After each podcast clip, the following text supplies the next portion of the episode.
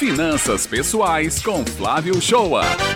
Bom dia, amigos ouvintes do Jornal Estadual da Rádio Tabajara FM. Vamos falar um dos maiores gastos para a família, que são os gastos com alimentação. Então hoje quero te passar seis dicas de como economizar na hora de fazer a tão famosa feira, que podem te ajudar a comprar o que você realmente precisa sem comprometer o seu salário. São dicas para você obter o controle com o seu gasto de alimentação, de acordo com o orçamento que você mesmo estipulou e que com seu cumprimento irá ajudar bastante em manter os gastos totais sob controle. Primeira dica é: organize e faça compras de forma periódica, que pode ser compras semanais, quinzenais ou mensais, dependendo do que você vai comprar, como o exemplo da compra mensal para produtos de higiene e de limpeza. Elabore um cardápio para a semana do que vai ser o café da manhã, o almoço, o jantar e também do lanche das crianças. E depois faça a lista das compras baseada nesse cardápio definido. Só assim você vai ao supermercado sabendo do que realmente precisa e não comparar produtos desnecessários. Esta foi a segunda dica. A terceira dica é: veja a disposição das mercadorias nas prateleiras do supermercado. Você irá notar que as mais baratas, na sua maioria,